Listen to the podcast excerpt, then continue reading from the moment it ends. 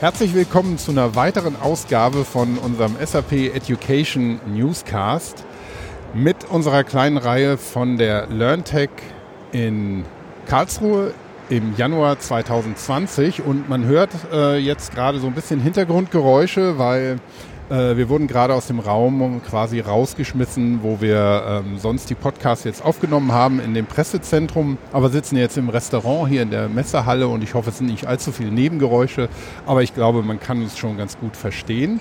Uns, das bedeutet, ich habe einen Gast oder eine Gästin. Sagt man Gästin? Nee, ne? Nee. Gästin, Gästin klingt auch komisch. Nein, wir haben einen Gast ähm, und zwar Sirka Freigang von Bosch. Herzlich ja, willkommen. Schön, dass ich dabei sein darf. Hallo. Ja, ich freue mich, dass du dir die Zeit genommen hast. Sirka, du bist Head of Smart Learning bei Bosch und zwar bei Bosch I.O., um genau zu sein.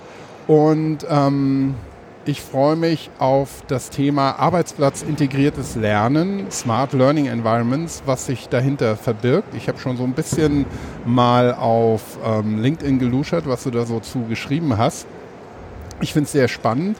Wir machen sowas wie Embedded Learning bei SAP, wo es aber ja, um äh, viel, viel kleineres Thema geht, denke ich. Ähm, vielleicht kannst du aber erstmal dich den Hörerinnen und Hörern vorstellen und kurz sagen, wer du bist und was du machst. Ja, mache ich gerne. Ja, mein Name ist Silka. Ähm, ich bin Diplom-Pädagogin, habe an der Freien Universität in Berlin studiert, Erziehungswissenschaften mit Schwerpunkt auf Erwachsenenbildung, also ganz klassisch Ne? Und habe damals aber schon so viel mit E-Learning gemacht, Wissensmanagement steckte damals alles noch so in den Kinderschuhen. Und ähm, war dann viele Jahre in der Bildungsforschung, Trendforschung, Zukunftsforschung tätig als wissenschaftliche Mitarbeiterin, habe da ganz tolle Projekte ähm, betreuen dürfen, Unter anderem äh, habe ich mal eine Studie, eine Früherkennungsstudie fürs Bundesministerium für Bildung und Forschung mitverantwortet, wo es darum ging, Trendqualifikationen im Bereich Internet der Dinge mit Schwerpunkt auf Smarts House zu äh, identifizieren. Und das war quasi so der erste Berührungspunkt damals. Ähm, wo ich quasi immer so an der Schnittstelle zwischen Bildungsthemen und IoT beziehungsweise Internet der Dinge, neue Technologien generell forschend unterwegs war. Mm, und ich fand das Thema Internet der Dinge dann so spannend, weil ich durfte im Rahmen dieser Studie fürs BMBF mit 76 Personen, das weiß ich bis heute noch, 76, mhm.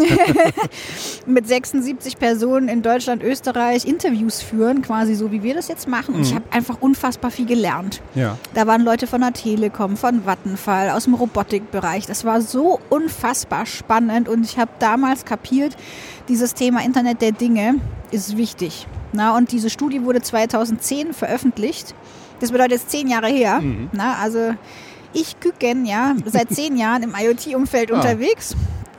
Und ähm, ja, äh, was mich halt damals so ein bisschen gefuchst hat, auch gerade bei der Studie vom BMBF, äh, war, dass das Bundesministerium für Bildung und Forschung drei Anwendungsbereiche untersucht hat. Mhm. Einmal Smart Home Bereich, den wir gemacht haben, dann Logistik und Industrie. Macht ja Sinn, ne, weil mhm da kannst du Geld verdienen. Ne? Da geht es um die Wettbewerbsfähigkeit von Deutschland. Was ich aber immer schade finde an der Stelle ist, dass nicht investiert wird in Forschung oder auch in Projekte, wenn es um den Bildungsbereich geht. Mhm. Ja. Und dann habe ich mir gedacht, okay, warum untersucht man nicht, wie man das Internet der Dinge nutzen kann, um Bildung effizienter zu machen oder intelligente hybride Lernräume zu entwickeln? Und das war mir so wichtig, dass ich dann damals gekündigt habe als wissenschaftliche Mitarbeiterin und ich habe ja auch ein paar Drittmittel akquiriert, sehr erfolgreich, wusste also, wie das geht. Ne? Und mhm. dann habe ich mir gedacht, naja, akquirierst du halt mal für deine Dissertation. und das hat auch gut funktioniert. Mhm. Also ich bin total happy, dass ich äh, die Möglichkeit hatte, über ein Stipendium der TU Dresden quasi dann mein eigenes Forschungsprojekt aufsetzen zu können. Und zwar habe ich am Fachbereich Bildungstechnologien bei Herr Professor Köhler äh, promoviert und habe mich dann die letzten Jahre also bestimmt so ungefähr vier bis fünf Jahre habe ich an der Dissertation gearbeitet und da konnte ich mich ganz intensiv mit dem Thema Internet der Dinge beschäftigen. Und zwar habe ich mich ganz zentral mit einer Fragestellung beschäftigt, ob und wie man das Internet der Dinge auf Lehr- und Lernprozesse übertragen kann, und zwar in Form von intelligenten Lernumgebungen. Und diese Fragestellung konnte ich mit Ja beantworten und das sind quasi Smart Learning Environments. Das ist dieses Konstrukt, was dahinter steht, wenn man IoT in Räume integriert, um damit das lebenslange Lernen am Arbeitsplatz zu mhm. fördern. Das ja. klingt ähm, jetzt für mich genau generell. ähm, erstmal sehr spannend, aber ich frage mich dann, wie sieht das konkret aus? Du sagst, ähm, Internet der Dinge in Räume integrieren. Ähm, Erstens äh, Frage, welche Räume? Wenn ich mir jetzt so diese typischen Büroräume anschaue, was kann man da integrieren? Ähm, kann man da überhaupt was integrieren? Oder geht es eher darum, wenn jemand in, in der Fertigung von, von Produkten, von Anlagen, von irgendwas, ich sag mal, konkret haptischem mhm. arbeitet? Oder ist das auch ähm, eine Idee, die auf typische Bürojobs bei Versicherungen oder Programmierern, wem auch immer, in der Richtung greift? Oder seid ihr da viel fokussierter? Also die Frage muss ich leider offen beantworten, weil ähm, wir verkaufen oder beraten nicht in Richtung, das ist eine Solution, sondern wir entwickeln neue Konzepte für das lebenslange Lernen am Arbeitsplatz. Und das kommt immer darauf an, wo der Kunde sich befindet. Mhm. Also wir äh, beraten jetzt bei Bosch, äh, bei Bosch IO quasi die Bosch-Gruppe intern. Wir beraten aber auch externe Kunden. Und ähm, wir nutzen das Konzept von Smart Learning. Das ist ja erstmal nur ein theoretisches Konzept. Mhm. Ähm, ich habe aber im Rahmen äh, der Dissertation ähm, Instrument entwickelt, ja, womit wir in der Lage sind, mit einem Smart Learning Framework die theoretische ähm, die theoretischen Erkenntnisse aus der Wissenschaft in die Praxis zu überführen und vor allem bedarfsorientierte und an der, an, an der aktuellen Unternehmenskultur ausgerichteten ähm, Smart Learning Environments zu entwickeln. Also es gibt gar keine Standardlösung, sondern wir haben eigentlich Methoden entwickelt und ein Methoden-Toolkit, womit wir in der Lage sind, ganz individuelle, maßgeschneiderte Angebote, Lernangebote, Lernkonzepte zu entwickeln, was wir dann quasi zusammen mit unseren Kunden machen. Mhm. Kannst du vielleicht an einem ganz konkretem Beispiel oder Szenario einfach mal mhm. ähm, beschreiben, wie ihr genau das macht, nämlich dieses, ähm, dieses Framework, diese Methodik dann auf ein, ein bestimmtes Szenario anzuwenden? Ja, ich kann gut verstehen, das ist alles sehr abstrakt. Ne? Also insofern mache ich das jetzt mal an einem Beispiel. Wir haben mhm. letztens, ähm, ist noch nicht so lange her, einen Design-Sprint gemacht, einen Smart Learning Design-Sprint mhm. ähm, äh, mit Axel Springer, das darf ich auch so sagen. Ja. Ähm, so, und ähm, das Spannende ähm, bei äh, dem Design-Sprint war, dass die einen neuen Lerncampus ähm, gebaut haben, also neues Gebäude und ein Teil davon soll natürlich als Lernfläche genutzt werden oder im Sinne von New Work komplett neu umgestaltet behandelt werden. Und dann ist natürlich irgendwann die Frage, wenn du den Raum hast, was passiert in dem Raum? Mhm. Wie können Mitarbeitende diesen Raum interaktiv erschließen? Wie kann man in diesem Raum lernen? Und dann kommt nämlich Smart Learning ins Spiel. Und dieses Framework nutzen wir dann quasi innerhalb von Design Thinking Prozessen. Das ist integriert. Also das ist äh, quasi die, das wissenschaftliche Setting, äh, was wir mit Design Thinking anleiten. Also ein Design Sprint ist immer zwischen drei oder bis fünf Tagen. Und die ersten Tage, da geht es darum, in die Analyse einzusteigen den mhm. Nutzer zu verstehen, die Lernenden quasi, die Unternehmenskultur sich nochmal anzugucken. Ne? Und die, der erste Tag beschäftigt sich ganz stark mit dem Framework. Und zwar bündelt dieses Framework 30 Erfolgsfaktoren aus insgesamt fünf unterschiedlichen Dimensionen. Und diese Erfolgsfaktoren ergeben in ihrer Zusammenwirken ein idealtypisches Smart Learning Environment. Mhm. Und diese Dimensionen bauen quasi aufeinander auf. Das bedeutet, die erste Dimension, da geht es darum, dass äh, das Smart Learning Environment auf einer partizipativen Unternehmenskultur aufbaut.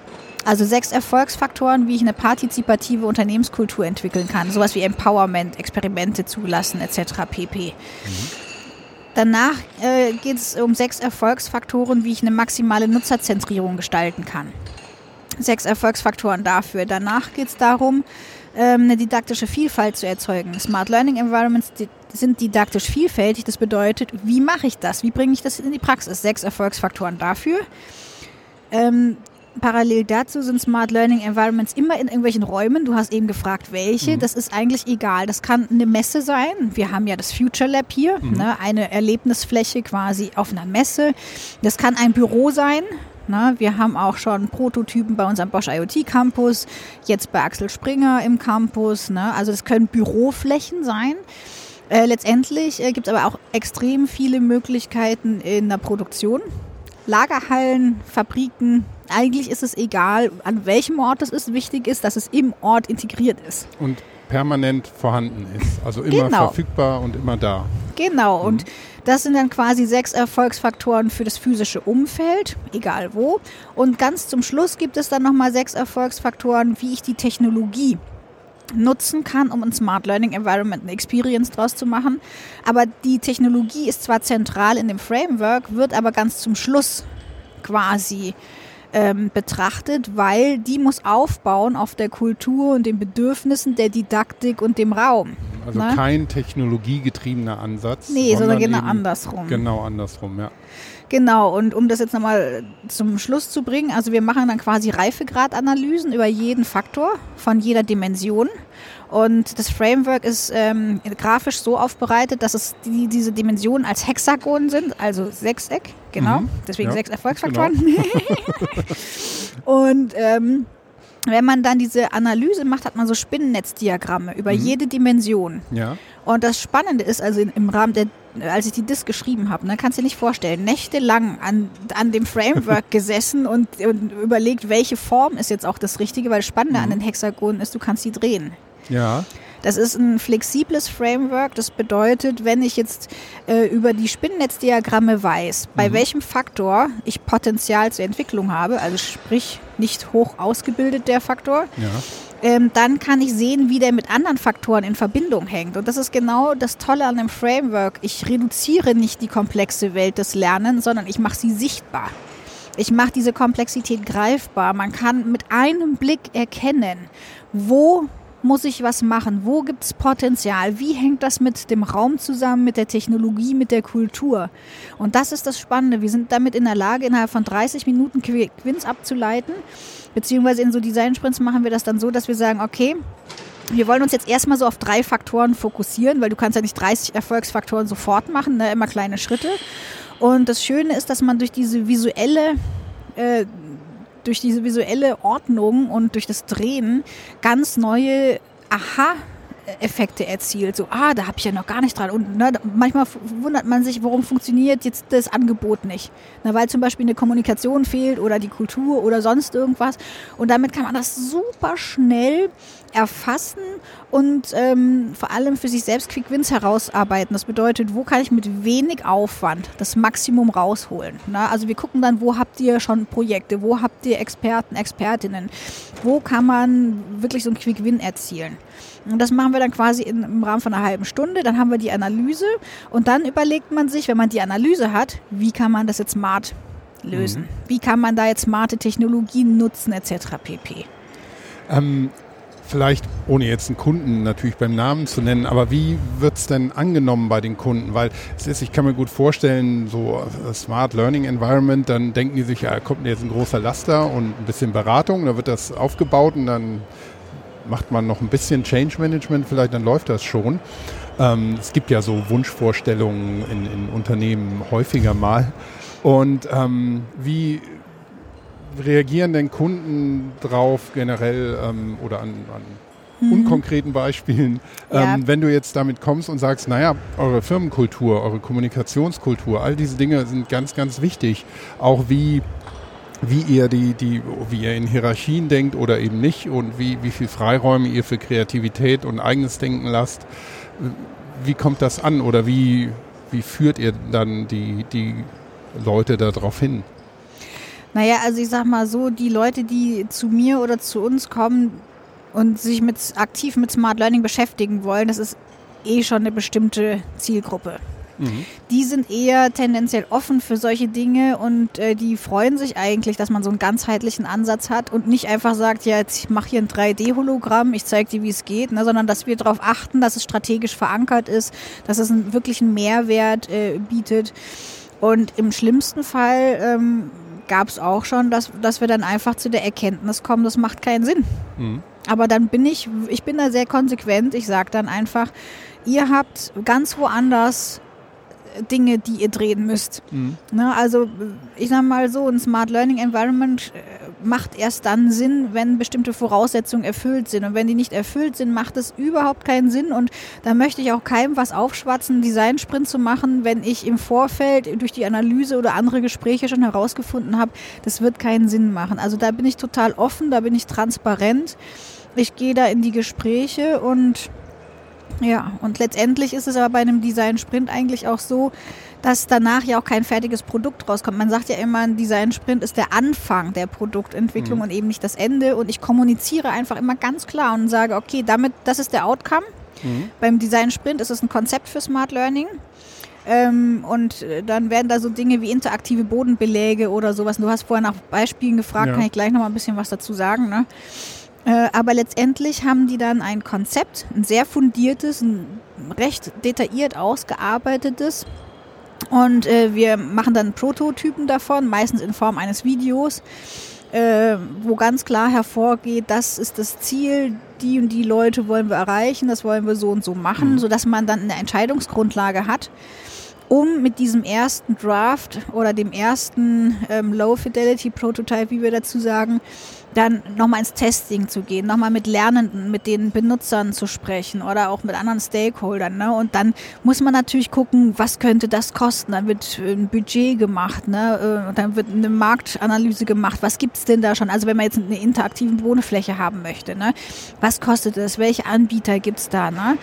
Aber ähm, letztendlich ist es dann eben auch so ein iterativer Prozess, wie es beim Design Thinking eben so ist oder bei Design Sprints. Also man sagt ja auch manchmal, dass nicht unbedingt nur ein Design-Sprint reicht. Also bei Smart Learning würde ich jetzt sagen, reicht eigentlich einer. Na, also man erfindet ja jetzt auch nicht das intelligente System, sondern das sind eigentlich einzelne smarte Komponenten, die mhm. in einer bestimmten User Experience dann sinnvoll zusammengeführt werden. Das ist eigentlich das, was meistens als Konzept rauskommt. Und das sind Dinge, die am Markt verfügbar sind. Das sind Dinge, wo ich jetzt nicht ein Team von sechs Entwicklern draufsetzen muss. Na, das sind eher so einzelne smarte Teilelemente, die im Raum integriert werden und wodurch eine Learning Journey, eine Learning Experience an einem Ort möglich wird. Und wenn ihr das mit einem Design Thinking Ansatz ähm, macht, ähm, sammelt ihr dann auch iterativ das ähm, ja, End-User oder Lerner-Feedback ein? Also es kommt drauf an. Also äh, im letzten äh, ähm, Projekt haben wir das so gemacht, dass wir die Erkenntnisse im Vorfeld ähm, aufgenommen haben, die es schon gab. Also da gab es intern schon ganz viel User Research. Ne? Mhm. Und damit man das nicht alles nochmal neu erfindet oder nochmal neu macht, haben wir, ähm, also wir kombinieren so einen Design-Sprint auch immer mit Beratungstagen. Ne? Also da, äh, im Vorfeld wird ganz genau ähm, sich angeschaut, wo können wir andocken? Was gibt es schon, vor allem User Research, welche Umfragen wurden schon gemacht? Was sind die Key-Ergebnisse? Äh, ne? Was haben wir da herausgefunden? Beim letzten Design-Sprint haben wir es auch so gemacht, dass wir das nochmal exemplarisch auch teilweise ausgedruckt hatten, die äh, Key-Erkenntnisse. Ne? Also damit man das im Design-Sprint vor Augen hat ne? und nicht im Sprint nochmal das alles von vorne ja. ähm, entwickelt. Ne? Und mit dem Testen machen wir das ähnlich. Das lagern wir meistens aus, weil die meisten Kunden haben nicht fünf Tage Zeit, mhm. sondern die wollen dann eher so drei Tage ähm, kompakt und dann wird User Research im Vorfeld gemacht. Also das ist jedenfalls so unsere Erfahrung. Und das Testing danach. Und dann ähm, machen die das meistens auch ohne uns. Mhm. Kriegt ihr denn dann nochmal zurückgespielt, wie das Endergebnis, so es denn eins gibt, bei den ähm, Lernenden ankommt? Auch langfristig, wenn es ja gerade um, um kontinuierliches Lernen auch geht, jetzt lebenslang, okay, so lange macht ihr es wahrscheinlich noch nicht, aber ähm, was kriegt ihr da zurückgespielt? Also ja, wir werden da auf dem Laufenden gehalten, ne? Ähm, aber äh, das ist ein spannender Punkt, den du gerade ansprichst. Uns gibt es ja noch gar nicht so lange. Ne? Seit 2018 ja. äh, habe ich diese äh, Funktion bei Bosch dass wir quasi einen neuen Servicebereich aufgebaut haben, wo wir intern und extern beraten können und Jetzt ist 2020, ne? also ja. so ewig gibt es halt die Services noch nicht. Also entsprechend können wir jetzt nicht auf eine Erfahrungshistorie äh, zurückgreifen von fünf Jahren oder zehn. Ne? Also ist alles ganz neu. Wir arbeiten eher so mit Prototypen. Auch unsere äh, Augmented Reality Applikationen sind auch eher noch so prototypenhaft. Ähm, Aber die Projekte, die wir bisher gemacht haben, sind ganz toll. Und ja, wir werden von dem Kunden dann meistens auf dem Laufenden gehalten. Da gibt es dann auch Folgetermine und mhm. da unterstützen wir dann auch weiterhin. Und es kommt natürlich immer auf den Kunden drauf an. Ne? Will er eher was Kleineres? Will er irgendwie kontinuierlich unterstützt werden? Das ist immer ganz unterschiedlich. Ähm, wenn wir so die, ähm, oder bevor wir die konkrete Ebene mal verlassen, ähm, könntest du, du, du, wolltest vielleicht noch ein paar Beispiele nochmal nennen von ähm, ja, Elementen, die dann interaktiv sind durch IoT. Du hattest schon so ein paar kurz erwähnt. Mhm. Ähm, kannst du vielleicht noch ein, zwei Stück beschreiben, was die dann genau machen, was dann auch das ja, die, die inter, das interaktive Moment dabei ist. Ja, also vielleicht erstmal nochmal ganz kurz, was wir unter Smart Learning verstehen oder wie es was das Internet der Dinge eigentlich damit zu tun hat. Einer der Begründer des Internet der Dinge ist Mark Weiser und der hat bereits 1991, glaube ich, einen sehr bekannten Aufsatz äh, geschrieben über Ubiquitous Computing und mhm. äh, die vernetzte Arbeitswelt. Und das ist ganz interessant, weil der das Internet der Dinge direkt auf den Arbeitsplatz projiziert hat und Visionen formuliert hat, die so in die Richtung gehen, dass man mit intelligenten Stiften arbeitet, die in der Lage sind, Informationen aufzunehmen, Informationen weiterzugeben. Dann spricht der Kugelschreiber mit deinem Handy und gibt dir nochmal Infos oder du kannst, wenn du zu Hause äh, auf der Terrasse sitzt, ein Fachmagazin liest, äh, dir etwas ein Kreis, dann kann der Kugelschreiber ein Foto davon machen, per E-Mail schicken, zu einem Termin verknüpfen, den du in zwei Wochen hast, wo du diesen Inhalt brauchst. Ne? Also solche Geschichten. Und vor allem ähm, gibt es ja Smart Writing Systems schon. Ne? Mhm. Ich finde das so spannend, dass er das 91 formuliert hat und wir sind halt im Moment an so, einer, an so einem Wendepunkt diese ganzen Science-Fiction-Geschichten, diese theoretischen Ansätze, die sich die Leute damals ausgedacht haben, können wir heutzutage realisieren. Das ist das Spannende. Und gerade wenn man jetzt mal von Smart Writing Systems äh, das nochmal ein bisschen weiter ähm, äh, ähm, spinnen möchte, ne, das äh, kann man natürlich sich so Sachen vorstellen, wie du bist jetzt in den USA, ist eine tolle Konferenz, du machst eine Sketchnote mit deinem Kugel, mit deinem Smart Pen. Mhm. Das wird live übertragen zu deinem Team in Deutschland, die wissen, was du machst und der äh, Smart Pen weiß natürlich, mit welchen Inhalten du dich beschäftigst. Weil ein wichtiger Punkt beim Thema Smart Learning ist eigentlich, ähm, dass man ähm, die richtigen Informationen zur richtigen Zeit am richtigen Ort auf die richtige Art und Weise präsentiert bekommt, quasi mhm. als digitaler Assistent. Ja. Und wenn der äh, Smart Pen jetzt weiß, okay, du warst auf einer Konferenz zum Thema Industrie 4.0, du hast da gesketchnotet und der kann das natürlich digital alles auslesen. Das wird in einer Bildungshistorie abgelegt, also sprich in Datenbanken im Hintergrund. Da ist alles äh, quasi digital abgelegt, mit welchen Inhalten du dich beschäftigst, was dein Aufgabenprofil äh, ist, vor allem welche Jobs vielleicht in Zukunft für dich in Frage kommen würden und darauf dieses Profiling beziehungsweise Data Analytics, Learning Analytics, dann äh, wäre der Stift quasi in der Lage, diese Informationen an andere IoT-Komponenten ähm, weiterzugeben und könnte dir Informationen ortsbasiert anzeigen. Also beispielsweise, du kommst dann von der USA-Reise zurück, mhm. bist auf dem Weg nach Hause in Berlin, läufst an einem Startup vorbei, was du natürlich noch nicht kennst. Mhm. Aber der Kugelschreiber hat es deinem Smartphone gesagt und dein Smartphone schickt dir jetzt gerade eine Nachricht und sagt, ey, da ist ein Startup, in zwei Wochen gibt es da ein Meetup zum Thema Industrie 4.0, geh doch mal vorbei. Mhm. Und das ist die Kernidee, dass du unterschiedlichste Lerngegenstände wie ein Stift oder ein Block oder ein Tisch, ein Stuhl, Boden, egal was. Gegenstände digital vernetzt, die tauschen Informationen auf, die sind quasi ein bisschen intelligent, Smart Objects sagt man dann, und die werden zu einzelnen Systemen quasi verbunden. Und ja. sowas kann natürlich auch mit Räumen sprechen. Das bedeutet, wenn du irgendwo in, in einen Raum läufst, und da ist ein Screen, dann kann der dich ansprechen und sagen, hallo Sirka, schön, dass du da bist. Ne? Oder dass man so äh, Roboter, im, also auch physische Roboter in einem Raum hat, die dich begrüßen oder die dir sagen, ey, ein Kollege ist gerade da aus dem Standort.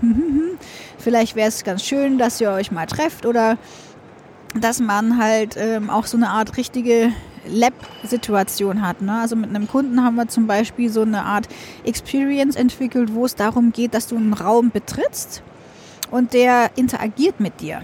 Also mhm. du, das sind dann interaktive Bodenflächen, sowas gibt es auch schon. Das bedeutet, du beschreitest eine bestimmte Fläche und dann ähm, quasi wird dir auf dem Boden angezeigt, was es hier zu explorieren gibt. Mhm. Und dann gibt es unterschiedlichste Phasen, wo du an unterschiedlichsten Stationen Technologien ausprobieren kannst. Ne? Also das ist relativ vielfältig. Es ist auch immer unterschiedlich, was quasi als Smart Learning Konzept rauskommt. Wichtig ist, dass wir immer auf das Framework aufbauen und Design Thinking in Kombination nutzen.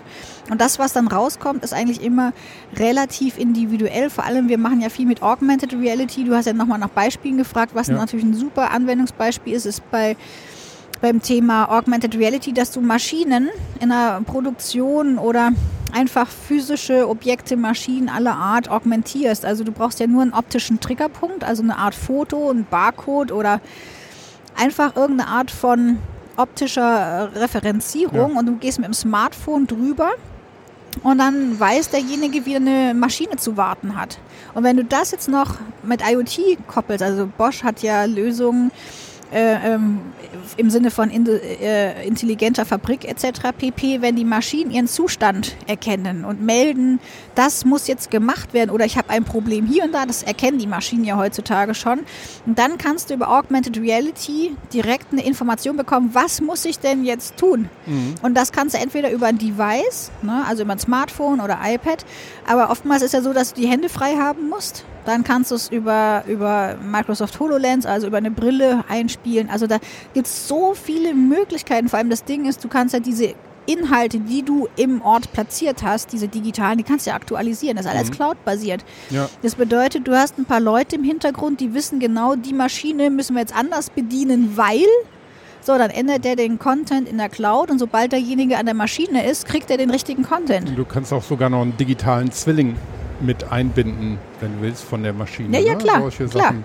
Ja, das ist natürlich ähm, hochspannend, weil das ist, ist, ich glaube, das kommt auch jedem, der so ein bisschen einen ausgeprägten Spieltrieb hat, entgegen, ja. um mit Sachen rumzuexperimentieren.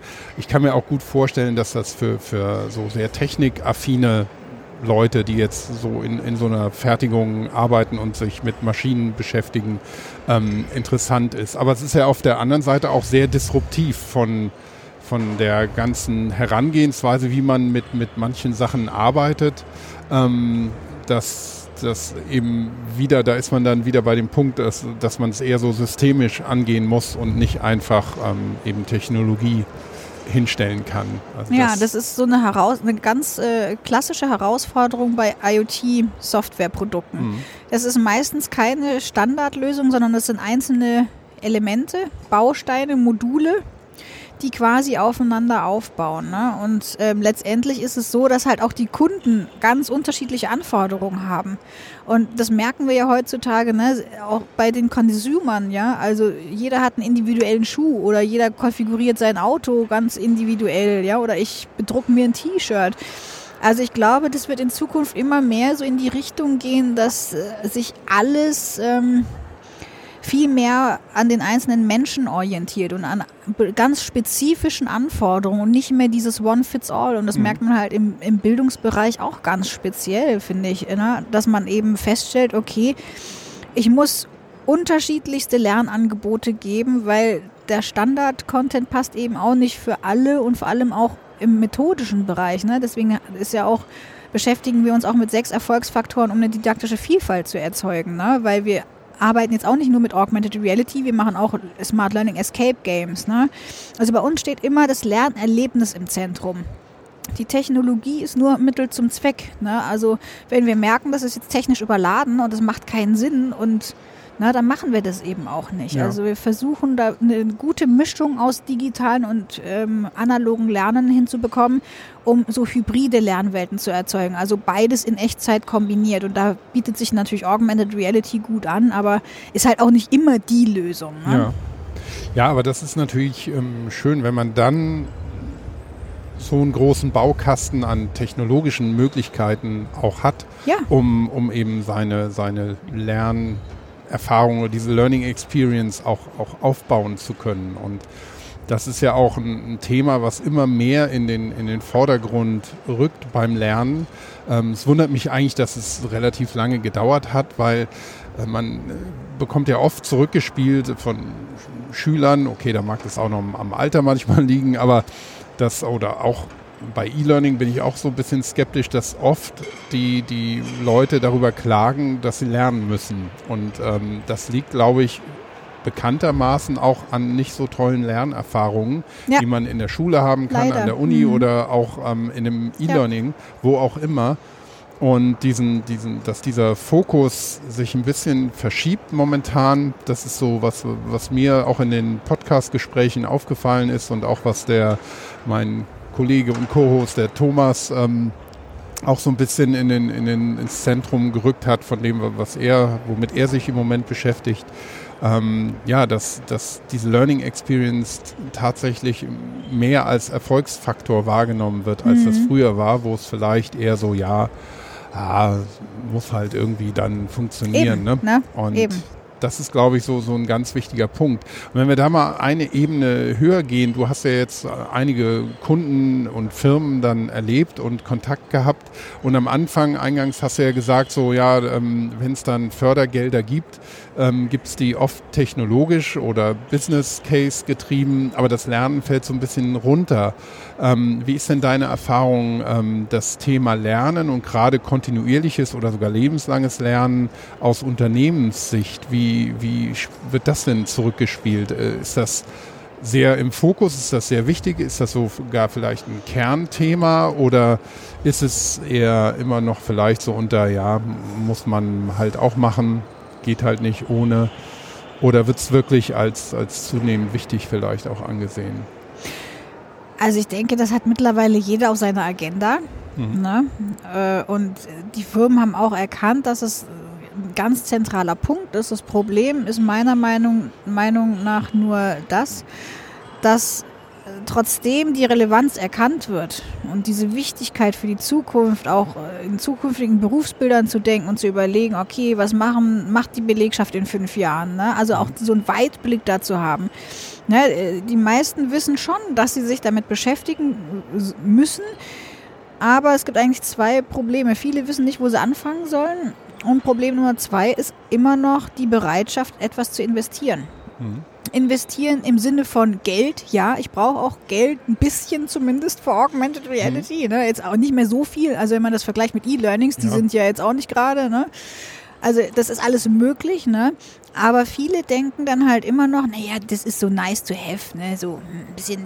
Also wenn gespart wird, dann leider dann immer noch, da, ja. dann immer noch leider im Bildungsbereich und das versuche ich aufzubrechen ähm, indem wir ähm, zum Beispiel hier auf äh, der LearnTech äh, bei unserem Future Lab Dinge zeigen, die sehr niederschwellig sind, die man schnell umsetzen kann und wo man nicht ein Budget von 100.000 Euro braucht. Ne? Da reichen 10.000 Euro und dann hast du eine erste Smart Learning Experience umgesetzt. Ne? Ja. Und genau das möchte ich den Leuten zeigen und denen sagen, a, es gibt auch Produkte, Lösungen, Software, vor allem im Startup-Bereich. Das ist ja unfassbar, wie viele Startups sich mit diesen digitalen Sachen beschäftigen und du hast es ja eben angesprochen. Ich nutze diese Digitalisierung, also für viele ist es eine Herausforderung, aber wir sind in einer Zeit, wo es so viele tolle Sachen gibt mit Augmented Reality, mit VR, mit 3D-Hologrammen, die wir nutzen, ja. Das kostet annähernd gar nichts mehr. Es gibt kostenfreie Entwicklungsumgebungen, womit ich mir eigene 3D-Welten per Drag and Drop zusammenstellen kann. Die meisten Leute wissen das einfach nicht, ne? Und, ja, und man kann es mit anderen Konzepten wie Gamification und ja. Äh, vielen anderen Sachen kombinieren, die genau. auch schon da sind, bekannt sind. Genau, und diese, diese, diese Zeit im Moment mit dieser Digitalisierung bietet so, so unfassbar tolle Möglichkeiten, aus dem Lernen ein Erlebnis zu machen und wirksame Lernangebote zu entwickeln, wo die Leute endlich sagen, ey, das macht Spaß, da habe ich Bock drauf, da erinnere ich mich noch in, in, in fünf Jahren äh, mhm. oder zumindest in einem Jahr. äh, also es gibt wirklich viele Leute, ähm, wo, wo ich dann schon Vorträge gehalten habe. Meistens mache ich eine Smart Learning Experience noch dazu, wo die sich das mal ausprobieren können mit dem Merge Cube zum Beispiel. Wenn ich einen Vortrag halte über 3D-Hologramme, kein Mensch weiß, was, was ich eigentlich damit meine, wie, wie fühlt sich das an, wie sieht das aus. Wenn ich denen das zeige, denen diesen Cube vor die Nase halte und sage, jetzt probier's mal aus, dann mhm. wurschteln die da zwei Minuten äh, rum und sind absolut fasziniert. Und wenn die Leute dann erstmal erfahren, sie können ihren eigenen 3D-Content über den Cube darstellen, dann sind die total begeistert. Ne? Und damit macht, das ist auch, auch ein Element von mehreren, wie wir ähm, äh, Projekte umsetzen, um Lernen auch als Erlebnis auf eine ganz neue, spielerische, immersive Art und Weise zu ermöglichen. Ne? Ja, für, für, mich klingt das auch alles nach einem Modell, das jetzt nicht nur in der Erwachsenenbildung oder Corporate Learning äh, Sinn machen würde, sondern wo man auch in Schulen unglaublich viel erreichen könnte. Ich habe gerade die Tage irgendwo ich glaube im Fernsehen gesehen, ich weiß nicht mehr genau die, die, die Zahlen, aber es gab ja vom Bund einen großen, einen großen Betrag, Milliardenbetrag an ähm, Geldern für die Digitalisierung an Schulen und es war wirklich nur ein Bruchteil, also im also wirklich nur wenige Prozent. Es war wirklich erschreckend wenig, wie viel da abgerufen wurde. Und das ist wahrscheinlich auch wieder was, das kann man jetzt nicht den, den einzelnen Schulen pauschal vorwerfen, das kann man nicht ähm, den Landesregierungen, was weiß ich, wem vorwerfen, sondern ich glaube, da, da, ist, da, da fehlt es einfach noch an den Möglichkeiten, sowas auch dann umzusetzen. Wie du gesagt hast, das ist ja oft keine, keine leichte Aufgabe, in der man einfach irgendwie ein Stück Technologie jetzt einkauft. Also wenn jetzt eine Schule sowas machen würde, könnte die ja nicht ein fertiges Paket kaufen und es kommt äh, irgendeine Firma installiert, es fährt wieder weg und alles läuft. Ähm, sondern das sind ja auch, da gehört ja viel mehr dazu, als nur zu technologisieren. Und ähm, da glaube ich, äh, wäre mit Sicherheit auch noch ein ganz großer Bedarf zu lernen, um, um an den Schulen auch diese Lernerfahrung dadurch mit zu verbessern. Ja, und da würde ich jetzt fast ein bisschen widersprechen, äh, weil du ja eben meintest, ja, dass, da braucht man mehr als einfach installieren und, und wieder weg. Also gerade der Merge Cube, also es kommt halt drauf an. Smart Learning kann riesengroß und komplex sein, aber wir versuchen immer in kleinen Schritten mit ganz so kleinen Mini-Sachen kontinuierlich zu so einem Smart Learning Environment zu kommen. Das ist ja ein Weg, ja. Das ist nicht, ich mache das jetzt ein Design-Sprint, sondern man muss sich auf den Weg begeben und zwar immer kontinuierlich. Man macht mal dies, man macht jenes, muss strategisch verankert sein. Das ist das Wichtigste. Und gerade der Merge Cube, der ist eigentlich für Schulen gemacht. Ich bin die Einzige, die das im Corporate Learning Umfeld nutzt. Das ist ein Startup aus den USA, die den entwickelt haben. Die sitzen in San Antonio in Texas. Mhm. Ich habe sehr guten Kontakt zu denen. Und ähm, das Tolle ist, die stellen die, so eine Entwicklungsumgebung zur Verfügung, womit die Lehrer, Lehrerinnen, aber zusammen auch mit den Schülern ähm, eigenen Inhalte erstellen können. Und zwar mit per Drag and Drop. Das ist wirklich ganz einfach. Und ich freue mich, dass ich heute auf der LearnTech von mehreren Hochschulen oder auch Schulen angesprochen worden bin, die jetzt Interesse haben, weil ich wundere mich, dass in Deutschland das keine Schule macht. Der Cube kostet 20 Euro. Mhm. Das Tolle ist, die Schüler können sich das als PDF ausdrucken und den mhm. Cube selber basteln. Also da gibt es eigentlich ja, gar keine Hürden. Die könnten direkt loslegen wenn Sie jemanden hätten, einen Lehrer, eine Lehrerin, die sich mal ein, zwei Tage sich das selbst im Internet beibringt. Es gibt eine riesige Community auf äh, Facebook. Mhm. Die teilen weltweit die 3D-Modelle, die sie schon entwickelt haben. Du kannst das Modell von irgendjemandem nehmen und weiter drauf entwickeln. Das ist mehr oder weniger so eine Open-Source-Geschichte, ja. Mhm.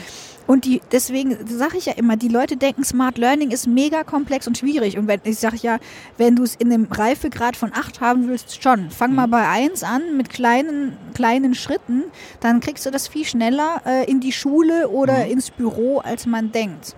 Okay, hast mich überzeugt. ähm, falls uns Lehrerinnen oder Lehrer zuhören an der Stelle, ist so natürlich auch Feedback willkommen, ob ich jetzt vielleicht total Mist geredet habe vorhin. Und falls solche Erfahrungen wie mit Smart Cubes oder anderen ähm, Sachen vorliegen, ruhig ähm, bei uns auf LinkedIn oder, oder Twitter mal Feedback geben. Das würde mich wirklich interessieren. Ähm, aber auch, ähm, wie es vielleicht in, in anderen Firmen ist. Also Feedback ist uns sowieso immer sehr willkommen.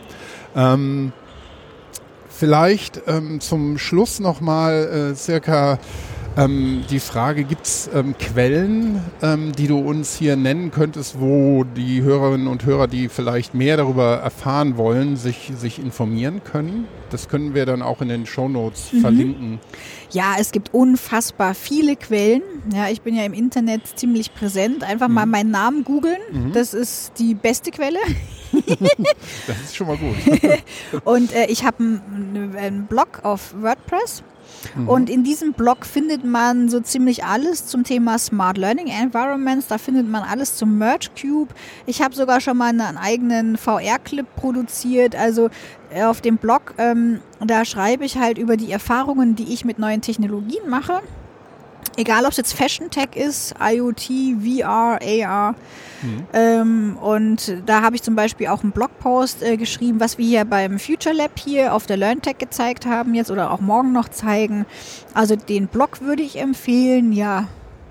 Und dann gibt es auch noch ein Smart Learning White Paper, also auf den Homepages von mhm. Bosch ist natürlich auch noch einiges. Wir haben Smart Learning White Paper oder ich habe auch mehrere Publikationen. Ich habe etliche Publikationen, aber diese Referenzen oder Quellen findet man alle auf meinem Blog. Mhm. Also ja, eigentlich ist, ist mein Blog am, am, am zentralsten. Dann müssen wir gar nicht so viele Links da reinpacken, sondern ein zentraler Link reicht dann und ja. ähm, dann kann man sich weiter informieren. Ähm, Gibt es sonst noch was dazu, was, was wir nicht besprochen haben, was, was wir vergessen haben, was wichtig ist? Also mir ist es wichtig, ähm, dass, dass die Leute verstehen, dass es kleine Schritte sind und dass jeder anfangen kann. Also Stichwort einfach machen, einfach mitmachen, experimentieren, ausprobieren, Räume äh, physisch, aber auch in, in, in Zeiträume geben. Mhm wo man so, wo man sich damit beschäftigen kann. Das ist eigentlich so die größte Hürde. Viele Leute, bei denen geht es im operativen Geschäft auch unter, ne? Die haben nicht den Freiraum dafür und das ist einfach wichtig, ne? Da ist dann wieder die Unternehmenskultur angesprochen. Ganz das ist genau. doch ein schönes Schlusswort. In diesem Sinne, Circa, ich bedanke mich ganz herzlich. Danke dir. War super spannend für mich. Also ich habe viel dazu gelernt. Ich wusste vorher nicht, was Smart Learning ist und bin, muss ich jetzt zugeben, ich bin ja in einem Team, das nennt sich Learning Experience und Design. Aber dein Thema in der Form äh, ist mir jetzt geläufig und ich werde mit Sicherheit den Blog lesen damit ich auf dem Laufenden bin. Freue ich auf mich. meinem Job. Und ich sehe, ich muss auch äh, permanent dazu lernen. Kommt man nicht drum rum, aber das macht auch Spaß. Und ich hoffe, für unsere Zuhörerinnen und Hörer war auch einiges Spannendes dabei. Und den Podcast, äh, den wir hier machen, den findet ihr ja eigentlich überall, wo es Podcasts gibt, auf iTunes, ähm, wo wir uns immer über Sternchen freuen zur Bewertung. Also wenn euch die Folge äh, heute gefallen hat, ruhig ein paar Sternchen auf iTunes geben. Da freuen wir uns besonders. Aber auch Feedback, wie gesagt, über LinkedIn oder Twitter, ähm, wo der Thomas Jenewein und ich äh, beide vertreten sind, ähm, ist auch immer sehr, sehr gewünscht. Ähm, in diesem Sinne nochmal vielen herzlichen Dank. Danke und, auch. Ja, noch viel Spaß hier auf, und Erfolg auf der Messe. Dankeschön. Tschüss. Tschüss.